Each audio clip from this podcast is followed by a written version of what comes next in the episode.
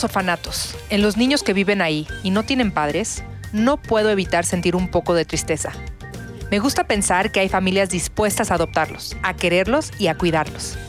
¿Cómo han cambiado las cosas? Ahora existen diferentes familias, como las formadas por dos mamás o dos papás, que muchas veces están deseosos de adoptar niños. Y bueno, ahora en México ya está permitido por ley. Sin embargo, hay muchas opiniones diferentes al respecto. En fin, entre que son peras o son manzanas y nos ponemos de acuerdo, creo que siempre lo más importante es buscar que los niños crezcan sanos, felices y protegidos. ¡Ay, hola! Qué raro, pero así de... Así somos nosotros. ¿Cómo están? pues. Muy buenas noches, bienvenidos a Netas Divinas. Hola, hola Consuelo, Hola. hola Natalia, Hola, Daniela. Jackie, que no estás aquí en espíritu nada más. Hagan la aclaración otra vez. Aclaración ante Ar- Argüende. Sí está con nosotros, solo no está. Ahorita no está. Ahorita no está. Me O sea, gustó. sí está, pero ahorita no está. Aclaración anti-argüende. Aclaración ante Argüende. Más las extraño cuando no las veo. Oye, ¿te gusta el argüende? Uy, mija, ¿tienes tiempo? ¿Tú? ¿Te Sí. gusta el argüende? Sí, yo sí soy Ay, a mí argüende. también, qué horrible. ¿Será una condición femenina o...? Yo creo que de todos, ¿no? No, o de sea, todos. es tantito como, como, como, no sé, a veces lo veo cuando, cuando las personas les gusta el, el argüende, lo hacen como, hasta la cara les cambia y lo hacen como con un morbo de, pero, y hasta abren la nariz, güey, de, ¿y quién te dijo? ¿Qué te dice? Oh, Te no. puedo contar algo, pero la cara ya es. Ya, dice, sí, por favor, por favor, cuéntamelo. Es una Yo tenía una amiga que decía, cuéntame lo que quieras, a mí nada más me entra por aquí, me sale por aquí. gracias, gracias.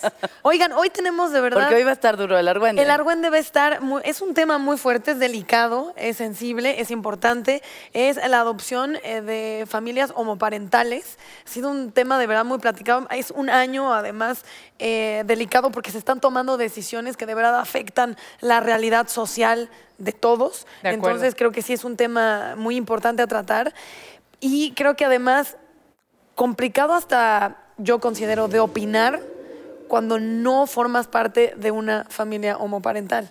O sea, Es así, ¿tú qué, ¿tú qué opinas si tú ni sabes? un poco es complicado y es difícil. Y ahí empieza el argüende. Ya, En el tu- ahí argüende. empieza el ¿Y argüende. tú qué? Pues sí, al final nosotras qué, pero estamos aquí porque queremos platicar de un tema como este, abrirlo y comentarlo, ¿no? Así es. Aquí dice, Con todo el respeto absoluto a las personas que piensan diferente, Claro. que no, bueno, pues ni modo, ¿no? Algo que sería importante también eh, de por qué abordar este tema es, y siempre lo he considerado, no se puede negar que las cosas existen, estés a favor o en contra. Eh, Este tipo de situaciones existen y por eso hay que ponerlas en la mesa y hay también eh, que hablar con gente que sabe muchísimo más del tema que nosotros. Entonces, eh, tenemos unos amigos, nosotras tres, Y, y amiguísimos. y de verdad, amigos, y de verdad da un gusto. Yo les digo, me da gusto que vengan para escuchar cosas coherentes sobre el tema. Eh, uno es Felipe Nájera, que es actor y director queridi- muy querido, muy talentoso. Y el otro es Jaime Morales, que es productor teatral y activista de derechos humanos. Eh, y además son una familia homoparental. Sí, sí, ellos están casados y tienen una hija. Y tienen una hija. Entonces creo que lo más coherente Es que empecemos eh, pues platicando un poquito con ellos y también dándoles un aplauso porque los queremos. ¡Eh! Bienvenidos. Hola. ¡Eh! Hola, ¿cómo están? Se va a poner bueno. Hola, hola. ¿Cómo están? Hola, Bien, bienvenidos. buenas. Hola. Jaime. Ay, qué bueno. Muchísimas gracias de verdad por estar aquí y por, por permitirnos entrar en su intimidad, ¿no? Realmente, en, en esta parte que es lo, lo más preciado y sagrado que tenemos, que es nuestra familia. Pues sí.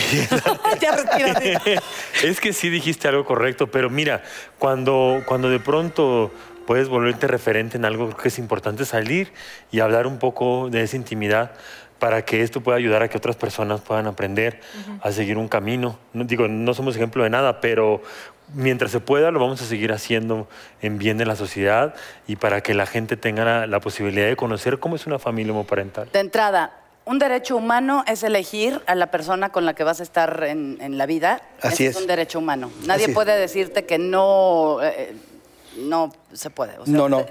Tienes derecho a ser feliz con quien tú decidas ser feliz, incluido tú mismo. o sea, si contigo mismo quieres estar, tú eres tu familia. Ok. Entonces, si partes de que una sola persona arma una familia, tú decides con quién formar tu familia. ¿Ustedes están legalmente casados? Sí, nos casamos en abril del 2010. Ya no queríamos vivir en pecado. Ya no, en pecado no más. Y que además muchas personas, yo tengo una hermana que se casó con su pareja cuando pasó la ley de sociedades de convivencia y eh, mi abuela, es una mujer de 90 años, le decía, pero ¿para qué te quieres casar? Y mi hermana le decía, de verdad, eh, más allá de este vínculo afectivo, como ciudadanos vamos a tener eh, ciertas protecciones y ciertos derechos que cualquier pareja se merece. Entonces, Claro. verlo más allá, porque de repente sí hay una idea generalizada de pues se casan por amor, sí, y también porque son ciudadanos que pagan impuestos y que el matrimonio es una institución social que les va a traer derechos, por ende. O sea, escuchar a mi hermana decirlo, dije, es que no sé si tanta gente agarra Entiendo. ese clic del Sí, claro. matrimonio. Es que se cree mucho eh, en, en la costumbre ya del matrimonio que el matrimonio es el que te obliga a amar al otro, ¿no? O- o- o a quedarse juntos. A quedarse juntos. No hay como esta parte de, como lo dice Nata, es un, una- un asunto legal de derechos donde vamos y firmamos que tenemos los mismos derechos, ¿no? Ante, el- ante la ley.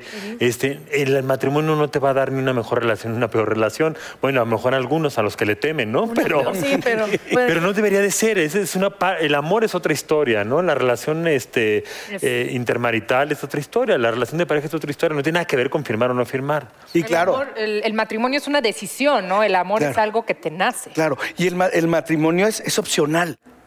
O sea, no todo el mundo tiene que casarse. El matrimonio se dice que es obsoleto, ¿no? Sí, ¿Cómo claro. quieren esa institución? Solo para estar en igualdad. Claro. Si ti- tienes el matrimonio y tú ya lo decides, Sí. pero si no lo tienes, te obligan a que no lo tengas. O sea, entonces hoy está en la Ciudad de México y en 11 estados más el matrimonio igualitario. Entonces, Y faltan. Por Falta, falta más de la mitad, ¿no? Entonces lo más importante es que los jóvenes y las jóvenes que, que aman a alguien de su mismo sexo puedan decidir si se quieren casar o no. Claro. A nadie se le está invitando a que lo haga, Sí. pero la ley te lo permite. Sin embargo, es un requisito que necesitan cubrir para adoptar a un bebé, ¿no? No. Ah, ¿no? ¿No? Ay, qué padre. Yo pensé que por eso se habían ¿Sí? casado. No, personas bueno, solteras pueden ir a adoptar. ¿no? Es- es- Cuando me ofreció matrimonio, que nadie me cree que él me ofreció, me pidió Así matrimonio. fue así. ¿Cómo Sí, sí, fue? pues. Por el argüente, pero sí, el argüente, el argüente. ¿Cómo fue? Estábamos en un restaurante que nos gusta mucho, que es nuestro favorito. Le dije, oye, Jaime, creo que hay que casarnos y creo que hay que adoptar. Yo, que era el como más reacio, así, yo sí era de esos de que, ¿firmar? ¿A ¿No es así como que te obliga a algo? Ajá. Este, no, sí hice un trabajo interior como para ir soltando y entendiéndolo de otra manera, ¿no? Eh, y así fue, así fue. Después No, pero- de, además después de 10 años de relación, ¿no? Pero le diste un anillo o algo. No, no, sí, no. algo que nos O sea, ayude no. a, a No, hacer no, argüente. sí, teníamos, eh, sí teníamos el anillo, pero Ese ya no le habíamos dado. Quería, si no, ¿cómo?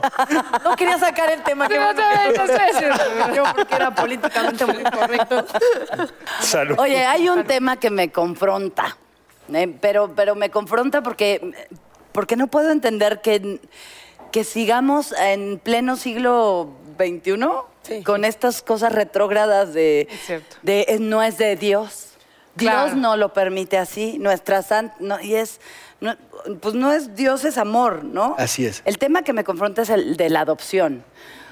Porque dicen que a los niños les puede generar un trauma, etcétera, etcétera. Yo, mi, mi ley con, con la adopción de parejas es dos personas que se aman, hombre, hombre, mujer, mujer, no importa, están adoptando y están haciendo parte de su familia a un ser al que no amaron, Claro.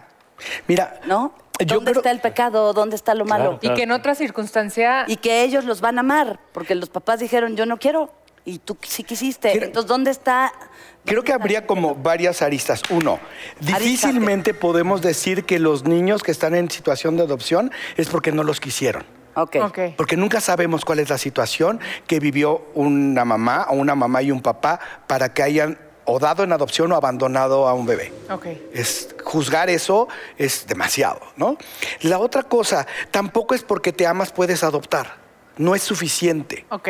Tienes que vivir una relación contigo mismo o con otra persona para que puedas acompañar a un pequeñín o a un niño más grande, a una niña, ¿sí? La adopción que se hace a través del Estado tiene muchísimos filtros. O sea, no llegas, oigan, mire, Claro, exacto. el, la güerita como que me va bien. O sea, no es una mascota. Sí. ¿sí? Una bebé. Primero, la mayoría de las casas cuna que hay en el país tienen niños en resguardo, ¿Qué significa eso? que no tienen la patria potestad liberada, que hay una familia ¿Que está peleando por ellos? o, o que los está esperando es o una madre que está eh, privada de la libertad o hay una situación de violencia, ¿sí? Hay, mm, es multifactorial porque un niño o una niña está en, en una casa cuna. Ok. La minoría ya no tienen patria potestad, que son los niños expósitos, abandonados en calle. Sí. ¿no? Entonces, eso hay una averiguación previa eh, y un juez tiene que decidir finalmente. Pero ¿Qué decide el juez? Si se va a un... primero, la- las personas que quieren adoptar, que puede ser una persona soltera, ¿sí? Un hombre o una mujer soltera, o una pareja de hombre heterosexual, o una pareja homosexual o de, de lesbianas, O pueden, eh, ¿no? Pueden, deciden adoptar y van a, a la instancia. Y la instancia tiene que tomar las, las precauciones de que esas personas son éticamente viables. Sí. ¿sí? No moralmente viables, éticamente viables, que tienen los recursos para poder crear un bebé, que no necesitan, no necesitas ser rico. Sí. ¿sí? Con que tú pagues tu renta siempre, con que seas hay una estabilidad, que no se sepa de violencia, ¿no? Entonces pasas primero exámenes como muy fáciles, ¿no? Llevas tus- tu- todos tus papeles, pero la otra empiezas, a hacer- hay, hay unas entrevistas para ver cómo te llevas con la autoridad, qué traumas traes, que si no los traes, hasta que finalmente te dicen que eres viable para adoptar, ya sea como persona o como pareja. Claro, y que además supongo que estos como requisitos eh, legales y éticos de los que estás hablando aplican, porque así debiera ser igual en cualquier Así es. Persona. Sí, que no quiera. importa la orientación Claro. sexual, no importa el estado civil, no importa la religión. ¿Cómo crece un niño en un... o una niña en un matrimonio... Pues igual que un heterosexual. Es decir, si esta ¿No es una... tienen alguna falta de... No, si no. son dos papás que Miren, digan la imagen... Primero, si, si hay una relación estable, los niños tendrán estabilidad y tendrán más posibilidad de tener calidad en su crecimiento. Ajá. Si la familia no es estable, hay violencia, el papá bebe, es ausente o algo, tendrán ciertas situaciones que le dificulten su crecimiento. Es igual, los homosexuales y las lesbianas también podemos tener violencia, alcoholismo, igual que cualquiera. Sí. ¿sí? No somos ni mejores ni peores. Ajá. Lo único que nos hace diferente es la orientación sexual. Un prejuicio enorme, por ejemplo, que decían es que si son eh, hijos de una pareja homoparental, entonces se genera como una identidad eh, gay. Y digo, y entonces todos los gays que vienen de familias heterosexuales claro. tendrían, ¿me entiendes? Sí, claro. ¿Cómo- Totalmente ¿Cómo eso puede hacer sentido? O sea, porque Claro. es- siempre si pones el prejuicio eh, adelante, entonces justificarías quitar los derechos, no de los homosexuales, creo que de todo mundo. O sea, la- la- lo, lo considero que la ley siempre tendría que ir a la libertad de las personas, no opuesto. Y que tristemente eh, lo que yo, yo veo es que, es que hemos avanzado muchísimo. Por un lado, y por otro lado, considero que se ha desatado una violencia, por ejemplo, en contra de los mujer- las mujeres, en contra de la comunidad LGBT. Entonces, es como si por un lado hay un montón de personas empujando, y, y, por ejemplo, CDMX pareciera de verdad la cuna de la libertad, y dice, sí, nada más. Este, No es pasa un- un- de un estado a otro y no tiene los mismos Eh, derechos. totalmente. Y entonces, mientras eso no filtre, es muy difícil Nosotros, hablar por ejemplo, libertad. somos unos privilegiados. Tenemos la posibilidad de meter a Alejandra en una escuela donde su filosofía corresponde a lo que queremos que Alejandra aprenda. Una escuela con tolerancia. Seguramente, y no es seguramente, hay muchos casos eh, de parejas del mismo sexo con niños y niñas que, que tienen problemas, que sí hay discriminación, Claro. que sí sufren bullying en el colegio. Es, eh, sí, nosotros somos como un- no somos tan referentes. Yo, Somos yo creo que lo que sí generaría problemas en, en- en los hijos, no sé, igual es que de repente el papá diga soy gay y entonces esa familia se rompa porque eso sí podría generar un problema No, mira. emocional en los hijos o no. No, yo creo Mi que... papá dejó a mi mamá por otro hombre Sí. o mi mamá dejó a mi papá por otra mujer. Mira, Ah, yo no creo que... ya existía Sí. la familia Entonces anterior. Conoces- tienes que cambiar a una varios casos. familia. Conocemos- varios casos de uno y de otro lado y la verdad es que Depende niños de, no depende de quiénes sean los que dicen eso. O sea, si tú eres un papá que has sido una calamidad para tus hijos y además dices que es que soy gay y dejo a tu mamá porque soy gay, pues se cierra el círculo y dices, este maldito. Sí. ¿Sí? Pero si has sido un buen padre, amoroso, cuidadoso, y vienes de la mano de tu mujer y dices a los niños, oye, yo me acá estoy descubriendo, no quiero seguir con este engaño para tu mamá, cambia todo. Porque estabas hablando de honestidad, estás hablando de, de- de la mamá que está escuchando eso y que dice, sí, creo que tu papá merece felici- ser feliz y yo también. Alejandra ha pasado por algún tipo de bullying o alguna cosa o, o- ¿No? ay qué bueno qué bueno qué Pero, alegría pero, pero sí es privilegiada. O Ah, sea, claro. El entorno está Sí, totalmente controlado. O sea, tenemos compañeros y compañeras que viven en, en situaciones menos favorables y que sí es capaz una maestra eh, a la hora de la fila decir, a ver, la hijita de las lesbianas que se salga. O sea, sí lo hacen. La también- mato con mis manos. pero también dicen cállate, que cállate. se salga este, la, la que no pagó la colegiatura. Ah, claro, y también dicen, claro, a ver la gordita. O sea, Sí. A mí El- me decían que se salga la hija del hippie de la fila. Nadie sabía, ya se enteraron por su culpa. Y creo que esto que están ustedes haciendo, si se hicieran todos los programas, lo que necesitamos es difusión. Eso. ¿sí? La gente, la mayoría de la gente en este país y en esta ciudad discrimina lo que no se le parece. Sí porque su cabeza no tiene capacidad para recibir ideas Y sabes qué, Consuelo, lo peor de todo es que ni siquiera saben a qué se parecen porque no tienen conciencia de quiénes son ellos o ellas. Sí, somos bien poco conscientes de quiénes somos. Sí. Es cierto. Muy. Ni siquiera de cómo nos vemos en el espejo. Nos vemos más bonitos de lo que somos. Ay, ¿Sí? Eso es, es real. Y además, Qué envidia tú, porque no todo el mundo, ¿no? Es al revés. Generalmente uno dice, no me gustó. Tienes razón. sí yo no me veo nunca en la tele jamás, Ves la foto jamás, y todo el mundo dice, ay, te ves súper bien y tú, no, me veo horrible. No, en fotos sí, pero luego, o sea, yo, yo estoy de acuerdo que eh, siempre lo comento este año, para mí ha sido muy fuerte porque a lo mejor te ves en el espejo y dices, no me gusta cómo me veo físicamente, pero crees que emocionalmente eres muy fregona, que eres muy madura, que tú eres muy tranqui y después... Híjole, irse conociendo y decir, pero para nada hay madurez, eh, o sea, vas tropezando con todo lo que realmente eres y duele, pero es la única manera de Claro, arreglarse. la conciencia. no para nunca. La conciencia. ¿No? No, Mira, no lo- importa la edad. O sea, Sí, siempre, siempre sigues en un autoconocimiento y, Nunca acaba, nunca y descubriéndote. Y con los hijos menos, Menos. ¿no?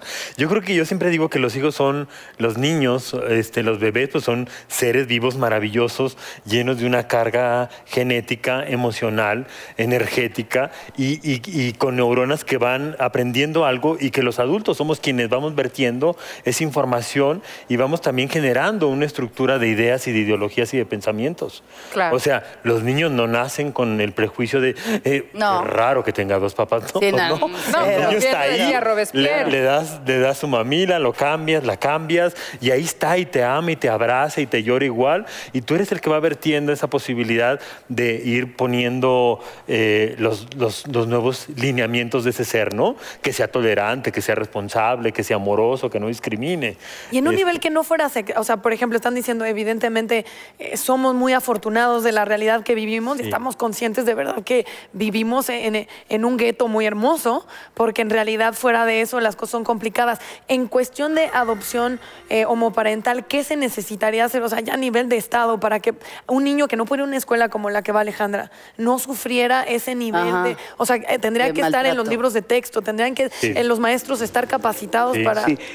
Mira, creo que dos cosas. Uno, los, los- los mi- men- muy poca gente es por adopción. La mayoría son mujeres que tuvieron sus hijos con, con una pareja o con el hermano de la, de la novia, ¿no? Cosas así. Los menos son por adopción. Todas las personas que adoptamos llevamos una conciencia.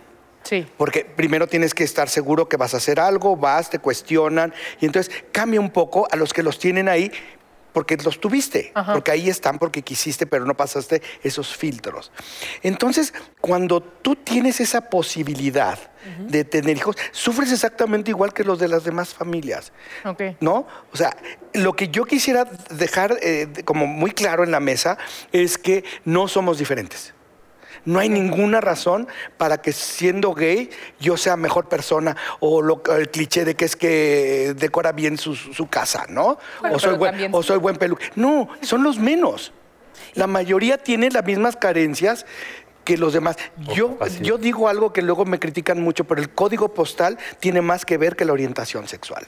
Ok. Sí, Cierto. como el contexto social en el que vive. Cierto. Y también ahí, por eso creo que la raíz, más allá de, de- las familias homoparentales, tiene que ver con la enorme homofobia. O sea, eh, perdón que lo diga, pero considero que es verdad que se sigue viviendo lo conservadores y doble moral que somos, eh, en esa idea donde siempre estamos viendo al otro y la, la gente que es sumamente homofóbica, yo digo, de verdad hagan un análisis personal de por qué les pega tanto con quién el ¿Por Señor qué? ¿Por qué les enoja? Porque evidentemente va un, tiene que ir una raíz de, de identidad. La misoginia es la que empieza con eso. O sea, como no queremos a las mujeres, ¿no? Las mujeres son débiles, son menos, ¿no? Hay todo, socialmente está diseñado, aunque las mujeres van rompiendo desde hace 40 años eso, Ajá. ¿sí? Sigue siendo un, un sistema diseñado para hombres, por hombres, Ajá. para que el poder lo ejerzan los hombres. Entonces, si la mujer está hecha a un lado, los homosexuales hay como un, se rompe un paradigma y entonces dicen, ah, ya no quieres ser hombre, no quieres tener el poder, no quieres tú ejercerlo. Ah, entonces eres un maricón, ¿no? Mm, eres como parte mujer, como eres débil como mujer, ¿no? Este grito famoso del fútbol, ¿no? Para decirle cobarde al, al, al- al- al contrario, ¿no? Ajá. Porque decidieron que esa palabra es poco Cobardía. menos que mujer, ¿no? Eres cobarde, eres poco hombre, eres calado. Claro. Todo eso, Achicado. ah, todo eso es lo que tenemos que romper. Primero, los hombres y las mujeres somos iguales. ¿Sí? Usted dice un poquito más de neuronas, ¿no? Son multitask, ¿no? Pero casi fuera de eso, somos iguales. Vamos a jugar tantito. A ver. Que estamos en un café, que yo soy una vieja bruja de esas que, que no pueden entender. Y entonces ustedes me platican, ay, están casados, ay, y tienen una hija, y entonces ahí va el comentario. ¿Qué le respondes a un comentario de esta índole? ¿Y quién es la mamá? ¿Qué? Bueno, mira, yo lo digo en mi stand-up, que siempre preguntan, ¿y quién es el hombre y quién es la mujer, no? no, en- Este, y sí, luego corresponde a quién es la mamá. Y todavía hay muchos Es compañeros. que se lo hicieron a mis dicen. amigos. Acababa de nacer la bebé y ya sabes que siempre llega la pinche bruja de, ay, su bebé, ¿y quién es la mamá? No supe, o sea, nadie, ellos se quedaron callados, yo me quedé callada no, y es, Pues no. ah, yo, no, o sea, no mi mamá. respuesta era madrearla, Pues. Yo creo que nadie, no, nadie es la mamá. O sea, nadie juega. La, la maternidad y la paternidad también son roles, Sí. en el sentido de lo social en muchos casos, no nada más por el género, sino son roles, porque la mamá, te digo, es la que da la mamila, la que es dulce, la que es amorosa, la que los ama hasta la muerte. El papá es el que les pone los límites, no es cierto. La mamá también puede ser la que pone los límites, el papá también puede ser el amoroso, como fuimos nosotros, dimos la mamila, cambiábamos los pañales. O sea, no es verdad que ciertas características, perdón, vayan inherentes al género. Este, no es verdad. O sea, de entrada diría eso, ¿no? Y, y no molestarse, porque pues la ignorancia de la gente hay que reconocerla como una incapacidad y hay que declarar, ¿no? No, y que hay todo un sistema. Eso yo siempre lo escribí en una columna eh, que escribo en El Heraldo y la gente se enojaba muchísimo.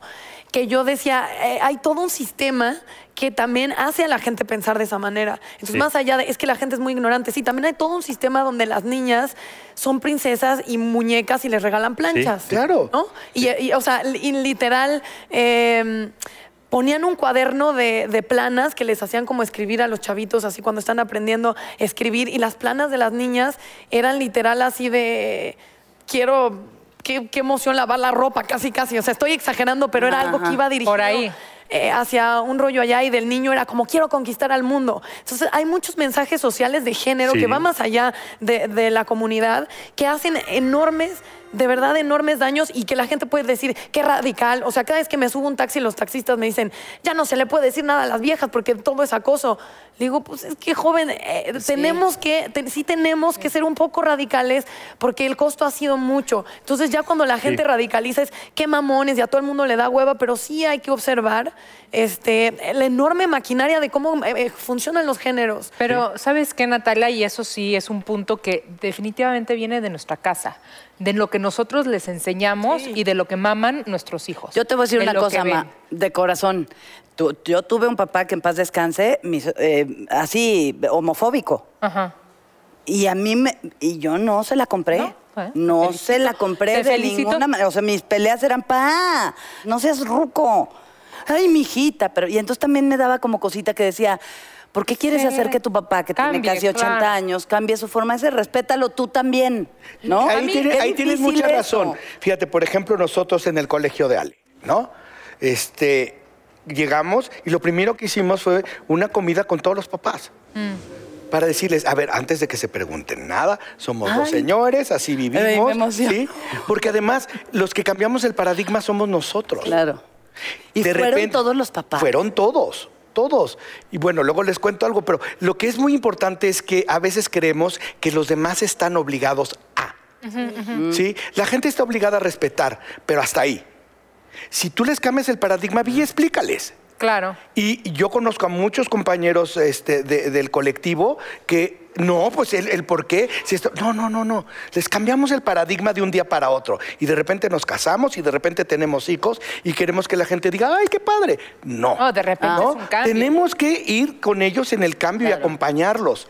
Yo no puedo llegar, no podíamos llegar Felipe y yo al colegio a permitirnos que adivinaran y se pensaran qué y cómo eran. No, así somos. No, y es la ¿Qué quieren saber? Ayer- ¿Qué quieren preguntar? Ayer, por ejemplo, estaba viendo la, la tele con mis hijos, estábamos tirados en el sillón tapaditos, y entonces está esta, esta pareja de dos hombres, que Mm, son Mitch y. Cameron, y tienen su hija Lily. Y, este, y es eso que tú dices, yo sí siento que las nuevas generaciones ya traen Ya otro traen chip otro y rollo. otra manera de ver las cosas. Están Mitch y Cameron, y están los dos acostados en la cama, y se están besando, y están platicando, y yo estoy viendo a Liam y a Ah. Julian de reojito a ver si tienen alguna reacción, si me van a preguntar algo, si se tensan, ¿no? Porque pues al final están viendo dos hombres en la cama besándose, entra su hija Lily, les dice dos, tres cosas, se salen, ¿no? Nada, ni media reacción. Para ellos es lo mismo ver esta, a, esta pareja de dos hombres como si me ven a mí con su papá o a su hermana con su novio. ¿Y o a qué, sea, se- a qué crees que se deba? yo sí creo que es un Una evolución. pues como, como que ya se van cambiando los paradigmas, se van rompiendo los esquemas y se va haciendo algo, no quiero llamar la, la palabra normal porque no, no existimos normales, pero sí se, es algo más coloquial, algo, ¿no? O sea, Más es- cotidiano. más cotidiano. En su escuela hay muchos niños que Pero- tienen pa- papás eh, del mismo sexo, muchos, y de verdad ya llega, ya es una cosa natural, ¿no? Y entonces yo los veo y no tuvieron ni media reacción, ni me- o sea, el programa siguió y dije, puta, qué bien, ¿no? Bien por ellos, bien por mí, bien por la televisión, escuela. bien por la escuela y bien por la humanidad. Y tenemos que seguir trabajando para que no sea en un espacio tan pequeño como es nuestro ámbito. Claro. O sea, tiene Sí, que ser es. en todas partes. Claro. ¿Sí? O sea, tenemos que respetar al otro. Conocernos y respetar la otra edad es fundamental. Y eso es lo que nos falta mucho como sociedad, ¿no? Esto de, de que tú puedes ir con la faldita enseñando las nalgas y sea tu derecho. Y no se voltea alguien, y, pues ve cómo andas. Ah, no, bueno, claro. Ay, o sea, te la o sea, buscaste. ¿No? Esta parte donde tú estás buscando la agresión. Claro.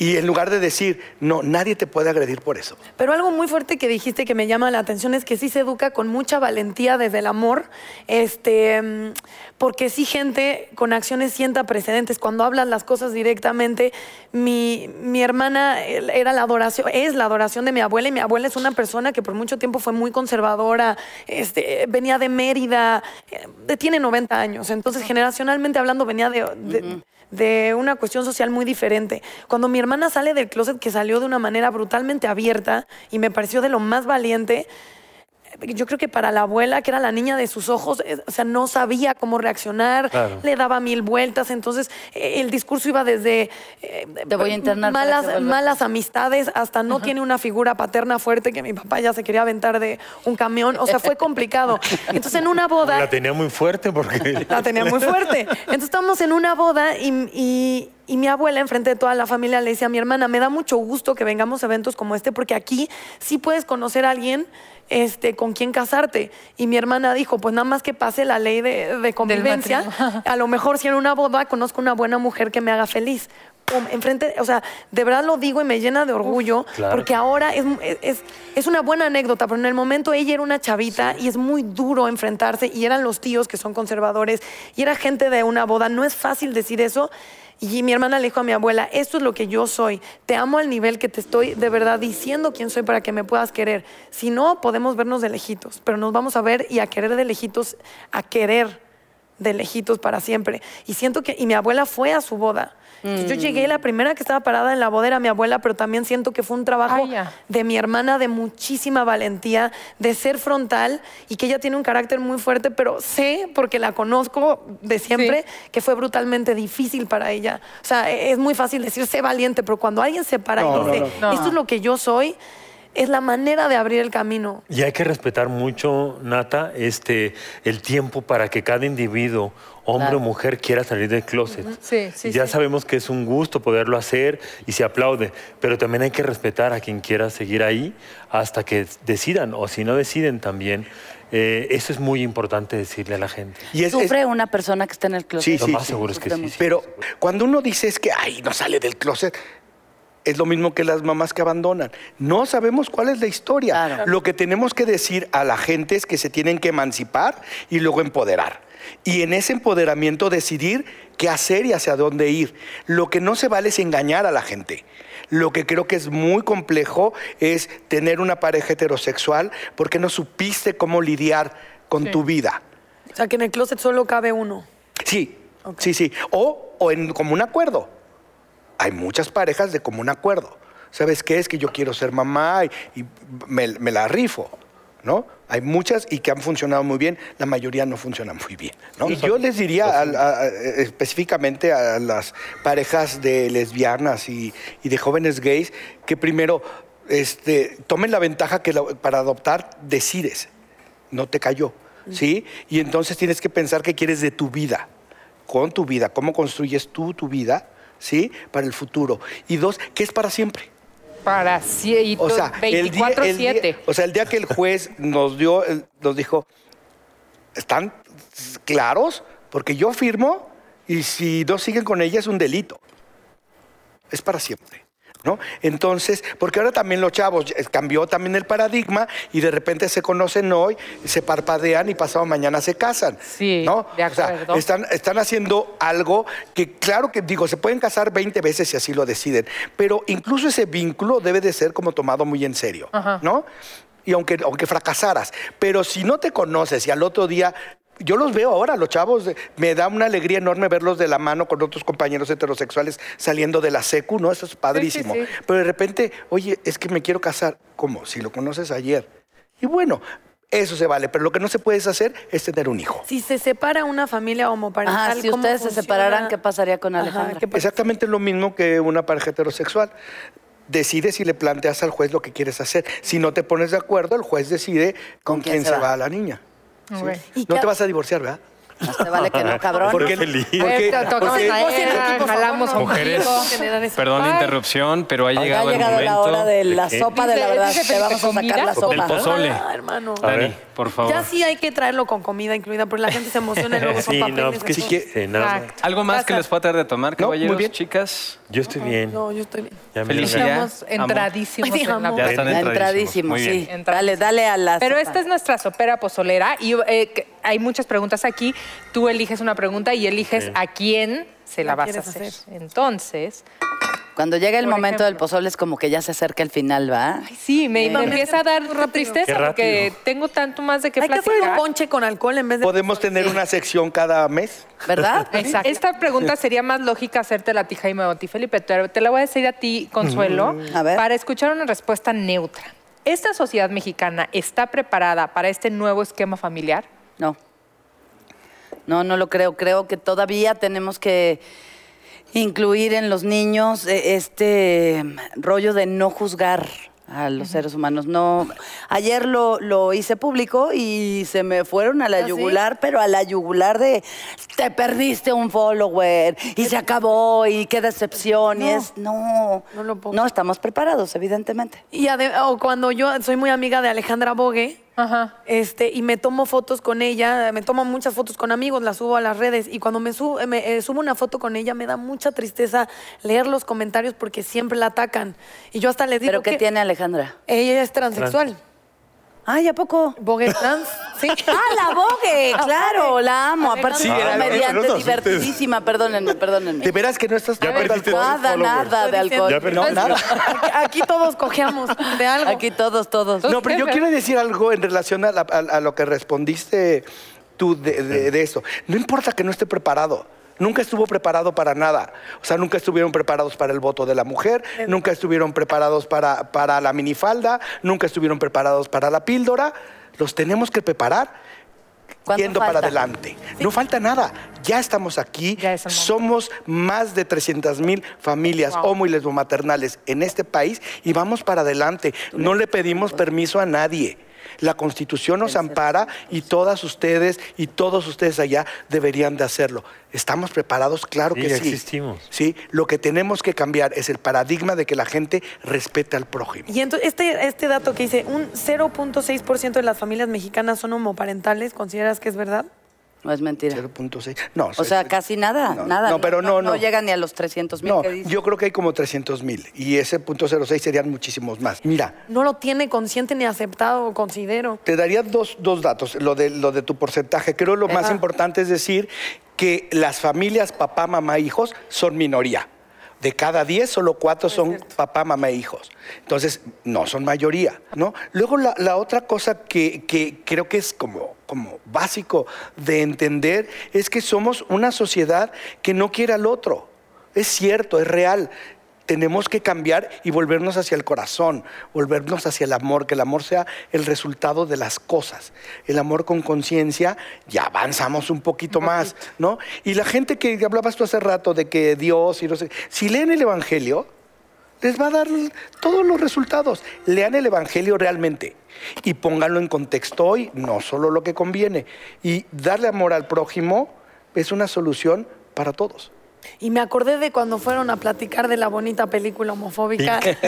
¿Cómo se llamaba? Pink. Pink, que... eh, Qué cosa. Qué cosa, que era... Claro, Ah, la de Yuri. Sí, así es. O sea, no era de Yuri. ¿Qué pasa, por ejemplo, con Yuri? Be- ¿Ustedes le tienen algún tipo de resentimiento a Yuri? No. O a otro actor o cantante que no esté a favor de... No. Una cosa es pensar que es un irresponsable y otra cosa es que yo, o sea, no es por mala onda, es porque es irresponsable. Yo encantado de invitar a Yuri a mi casa para que vea cómo vive una familia ¿Cómo? homoparental. ¿Cómo vive? Que me ¿Qué hace la escuincla? ¿Quién se levanta? primavera, O sea, yo sería feliz. Sí, No, no odiamos a Yuri, Pero- sí se debería bueno. informar un poco más. No, por ejemplo, Es que cuando somos figuras públicas tenemos que hacernos responsables Sin duda. de que la que gente nos sigue, de que si subes una fotografía este, vas a provocar algo, si dices algo vas a provocar algo, como lo que dijiste, ¿no? Pero bueno, este, finalmente creo que hay que aprender a, a eso, a ser responsables con la información. Yo voy a hacer mi pregunta. A ver, a ver hazla. Se lo voy a hacer a, a Consuelo, a ver si es cierto que no estaba este, lista. Bueno, no tú, pero la sociedad. ¿Cómo le explicarías o cómo le explicaste a tus hijos el esquema que tienen, en que el esquema que tienen en casa no es el más común? O sea, en el caso de las familias homoparentales. No, de entrada me costó un huevo explicarles a mis hijos que su papá se había ido por cigarros. Eso está más cabrón que explicarles de otras familias que no son la suya. Sin embargo, siempre desde chiquitos los hice amar y, y respetar las diferencias de sus amiguitos. Tanto que a la fecha mi hijo Michelle, o sea, antes de que tuviera la novia y eso, pero ya cuando estaba como en secundaria, prepa, él abraza a sus amigos gays y los besa, ¿no? De, "Mua, es mi amigo, cabrón. Y entonces yo digo, a huevo. Y, y mi hija igual. Entonces, si me preguntas en qué momento hice que mis hijos respetaran y amaran, y es, sí, sí creo que algún día llegó mi hijo y me dijo, mamá, resulta que Emiliano tiene dos novias. Y yo, ok, pero también tiene un novio. Dije, ay, ese Emiliano, tan tremendo. qué, organi- tu qué amiguito". organizado. Ay, Qué buena agenda Están muy chiquitos.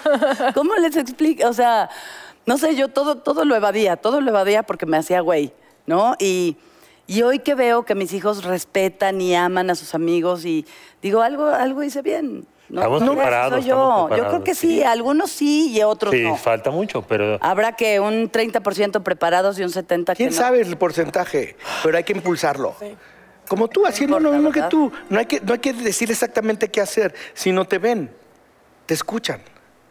Y eso es lo que aprenden. Pero la idea sí apuntaría a ser frontal, ¿no? Este, Sí. si, hay un beso entre dos hombres, La un niño pregunta decir, hay hombres sí. que aman hombres y Sí. mujeres Así es, que aman sí. mujeres. Pero no es necesariamente que por un beso seas homosexual. Pero si te preguntaran... Bueno, si lo La tienes verdad, así, sí, Ah, la sí, verdad sí depende es de lo cuál- mejor. O sea, Ale sabe que no sabemos dónde está su mamá. O sea, cuando lo preguntó mi mamá, no sabemos. Ya, se acabó la historia, ¿no? Y algún La verdad. momento más grande. Preguntar otra cosa. ¿no? Claro. ¿Y las Creo que abuelas? La verdad siempre. Las abuelas, ¿qué, qué Están papel difuntas, figuran con Ale? afortunadamente. Mi ¿Qué- mamá qué sí conoció son? a Ale. Mi mamá sí conoció a Ale.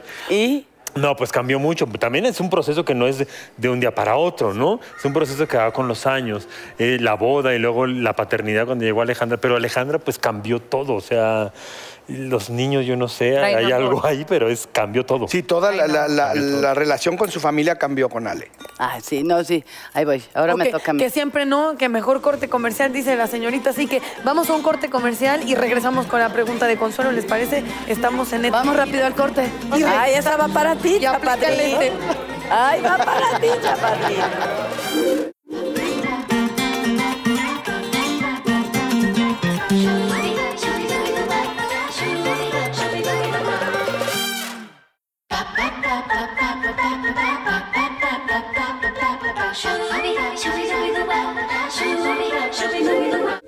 Ay, ya regresamos. Ya tienes la, la pregunta en la mano. No, mira, te la iba a hacer a ti. Ay. Dani, Dani, mi amor, pero sí es importante que nos platiquen ustedes como papás cómo le explicaron a Alejandra que tenía dos papás y punto. O sea, sé que cuando, no, cuando pregunta por mamá le dicen no sabemos dónde está mamá, pero tú tienes dos papás. ¿Cómo, cómo le dijeron? Nunca nos ha preguntado. Ella tiene dos papás desde que nació. Nos la dieron a los cuatro meses. No conoce otra realidad. Y todavía en su colegio es cool tener dos papás. No se adelante. Entonces ella no se pregunta por qué tiene dos papás. Preguntó dónde está mi mamá. Ok. Porque sí tiene muy claro de que los niños vienen de, de una señora. ¿no? Y si preguntara, Es que ya no cabe, es como Ya no cuando- cabe esa No, pregunta es en como su- cuando ya creciste. Ah, qué padre. Creciste en Chihuahua, eres de Namiquipa y hay Sí, un no es- cerro sí, es doblado. porque nací en y es, ¿por Chihuahua. qué están esos cerros ahí? Pues, Pues ahí están. No, ahí están. Ok. este, lo que es natural y lo que se vive con naturalidad creo que se va aceptando así. No, no hay esa posibilidad de que de, de repente venga, quizás otros cuestionamientos sí seguramente en la adolescencia, no sé, más grande, pero no, no es la pregunta. La pregunta fue, yo tengo mamá, no, no. ¿Dónde está mi mamá? No sabemos dónde está tu mamá. Y ya se acabó, no hubo más. No hubo ni por ¿Qué qué. edad ni tiene por qué Alejandra? sí. Alejandra Casi siete. va a cumplir siete ya. ¿sí? Entonces sí, no. Y ya lo que están listos para la preadolescencia y la Justo ayer le decía, eh, Ya estábamos así. de- antes era tan dócil y ahora es la señora de la verdura. O sea, Sí, sí, sí. todo lo cuestiona. No. Oye, no. Oye, le entregan Ándale, una medalla a Felipe y entonces, oye, te tienes que poner. decir, No. Salud. Pero porque si te compramos este, no. Hoy fue, no, no. El día del no. Pero eso no es muy positivo. Es muy positivo cuando ves a, a los hijos del de enfrente y le dices, permítela, estás totalmente Ay, libre. Cuando es la tuya, No, pero sí, Ale sí es muy segura. Sí es muy Sí. segura de sí misma. Y sí dice, ¿verdad que no? pu- si no quiero, no, pues no. Si no Es que quiero- creo que a las chavas Hay hay unas que cosas que si no quieres, no. Y hay otras cosas que se tienen que ser a Aunque no fuerza. quieras, Sí, claro. la escuela tienes que ir a fuerza. Pero ya usa esos argumentos. Muy bien. Dani, que no te han preguntado. Si fueras una familia homoparental, ¿qué consejos le darías a tu hijo para enfrentarse a situaciones difíciles? Pon tú que en la escuela sí lo molestaran, que no fuera una escuela. Yo creo que le daría los mismos consejos que les doy hoy por hoy a mis hijos, ¿no? Y, y- y a las hijas de mi esposo. Uno, y es, creo que lo más importante, el amor por ti, ¿no? El orgullo que sientes hacia ti, el respeto que sientes hacia ti es lo más importante siempre. Entonces, cuando tú logras encontrar ese amor, ese amor tuyo, ese amor interno, creo que lo demás te afecta cada vez menos. Em, entonces yo creo que empezaría por decirles, quiérete, acéptate, respétate y cuídate, ¿no? Porque los demás lo van a hacer. Y también es una situación diferente, cada vez menos, menos distinta que las demás, pero que obviamente se vayan a encontrar con estos retos siempre en la vida, ¿no? Y que cuando ven que su casa es una casa llena de amor, llena de respeto y, y- y de puras cosas lindas, eso es lo que más importa. a ver, Natalia. ¿A partir de qué edad crees que puedas empezar a hablar de estos temas con tus hijos si los tuvieras? ¿A partir de qué edad? Yo creo que a partir de que saliera el tema, no importa los, lo pequeños que fueran. En cuanto tuvieran ¿Verdad? una pregunta, lo hablaría. Creo que no hay, no hay edad, o sea, creo que la edad más bien la marca el niño y lo que él vaya preguntando, como es casi en todos los temas. Eh, igual que lo haría de, creo que de religión, filosofía, sexualidad en general, como en cuanto un niño plantea una pregunta, tienes que hablar con ellos desde la edad que ellos tengan la, la pregunta. Así es. Pero, pero sí quiero decirles como tip de, de- de mamá y de, y de buleada, porque suele pasar, que lo que busca un bulero es que te enojes. Es que, es que lo que te diga te lastime y te duela, porque eso es lo que está buscando. Entonces mi papá me decía, porque a mí me decían que por qué iba a ser yo el Festival del Día de las Madres una protagonista si yo ni tenía mamá que me fuera a ver. Entonces iba con mi papá y le decía, pa, me dijeron esto y me decía, ríete. O sea, si te dicen pendeja y te enojas, ya te ganaron. Ríete, que, que no te moleste. Entonces me decían, ay, ¿qué tal tú? Y yo, sí, mis dientes de caballo. ajaja". Y entonces ahí los desarmaba. Ya no, ya no podían Claro, seguirme el peso de las palabras se lo das tú. Sí. Exactamente. Si no le pueden dar el peso, vayan con la maestra, con la directora o a alguna institución. Sí, pero Claro. También, por sí, si no sí, pueden. Hay gente que sí puede hacerlo. Es lo que- tal vez no. Lo que decías, Que no decían hace de rato, en el caso, por ejemplo, de Alejandra, el día que le digan, ¿es que tus papás son jotos? Sí. Oye, ¿es que tus papás son pu? Sí. Sí. ¿No? Porque ella sabe que somos eso, eso y eso. Entonces, no hay novedad. Si tú vas al frente con orgullo... Que les digas, sí, que- tantito menos que tu papá. yo, te, yo te preparo, Vas Alejandra. a ir con la tía. Mi código postal semana. es más defensor. No, porque te digo que aquí se arruinaría.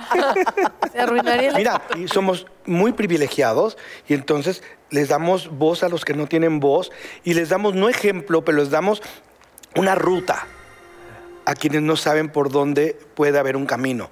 Entonces, y mucha gente como ustedes, este programa, eso abre, ab- abre caminos, abre mentes, ¿no? Y ojalá 20 mil personas escriban en contra, porque reaccionaron.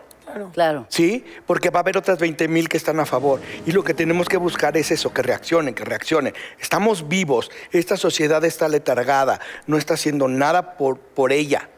Y tenemos que hacer que nuestros congéneres y nos- nuestros defeños hagan algo por sí mismo y por los demás. Muchas gracias por eso que acabas de decir y yo quiero decirles algo a ustedes dos. Yo sí estoy aquí sentada hoy y me siento más orgullosa que nunca de tenerlas a mi lado y de sentir que somos eso, ¿no? Este, podemos tener diferencias de pensamiento, pero al final nuestro amor por el prójimo Es lo sí- que- es lo que es más importante. Entonces, hoy por hoy me siento más orgullosa que nunca de ser una neta divina. Y yo gracias. también. No podemos ser otras dos netas. ¡Claro! ¡Perfecto! Los netingos. A este Los programa netingos. siempre le ha faltado una, neto. una- Un neto. un Un neto divino. Un Sí. neto. Y bueno, para que no sea el cambio tan brusco, pues dos gays. Anda, poco a poquito. Poco a poco, ¿no? Y aparte, con Una esto vez. nos despedimos, pero cuando juzgas a alguien, no lo estás definiendo a él, estás definiendo lo que hay en tu corazón. Esa va para el libro, es que yo lo voy ¿Verdad? a vender también carísimo. que si pueden dar sus conclusiones rápidamente para cerrar. Pues creo que es importante, eh, que, creo que la educación empieza en la familia. Es muy importante, bueno, en uno mismo. Primero, como papás o gen- parte de una familia, tenemos que hacer una conciencia, una autocrítica, eh, entender la diversidad de formas de vida que hay y de ahí ir- irradiarlo, ya sea en tu núcleo familiar como hermano, si eres papá, bueno, con más responsabilidad y con más razón, hay que hacerlo. Es bien importante. Y yo les diría que lo que sucede es el ejemplo de lo que somos. Entonces volteate a ver y piensa si tú eres el ejemplo adecuado para tu alrededor, para tus hijos o para tu familia. Creo que eso a mí me dejaría como... Es mi- yo es mi compromiso todos los días.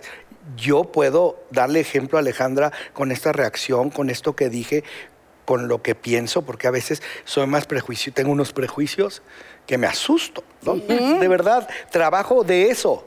Y de repente digo unas frases que de veras me duelen. Digo, no puede ser que yo, que tengo el diccionario de lo que debes de decir, lo cierro, lo olvido, lo tiro a la basura y digo, por eso eres esto. Entonces, debemos de trabajar con nosotros mismos de una manera más consciente y cotidiana. Todos los días pensemos al levantarnos, ¿quién soy yo para juzgar a alguien? Claro. ¿No? Total. Y no- gracias, chicas, de Sí, verdad, muchas estar con gracias. ustedes Gracias ustedes. en esta escenografía maravillosa, con un barman muy guapo. Ajá. Ah. Ya se volvió. Muchas gracias. Razón, dijeron, un qué bonito foro, pero no en el foro, el que estaban viendo, muchachos, no importa. se- Ahora sí que griten todos en el foro para despedirnos. ¡Eh!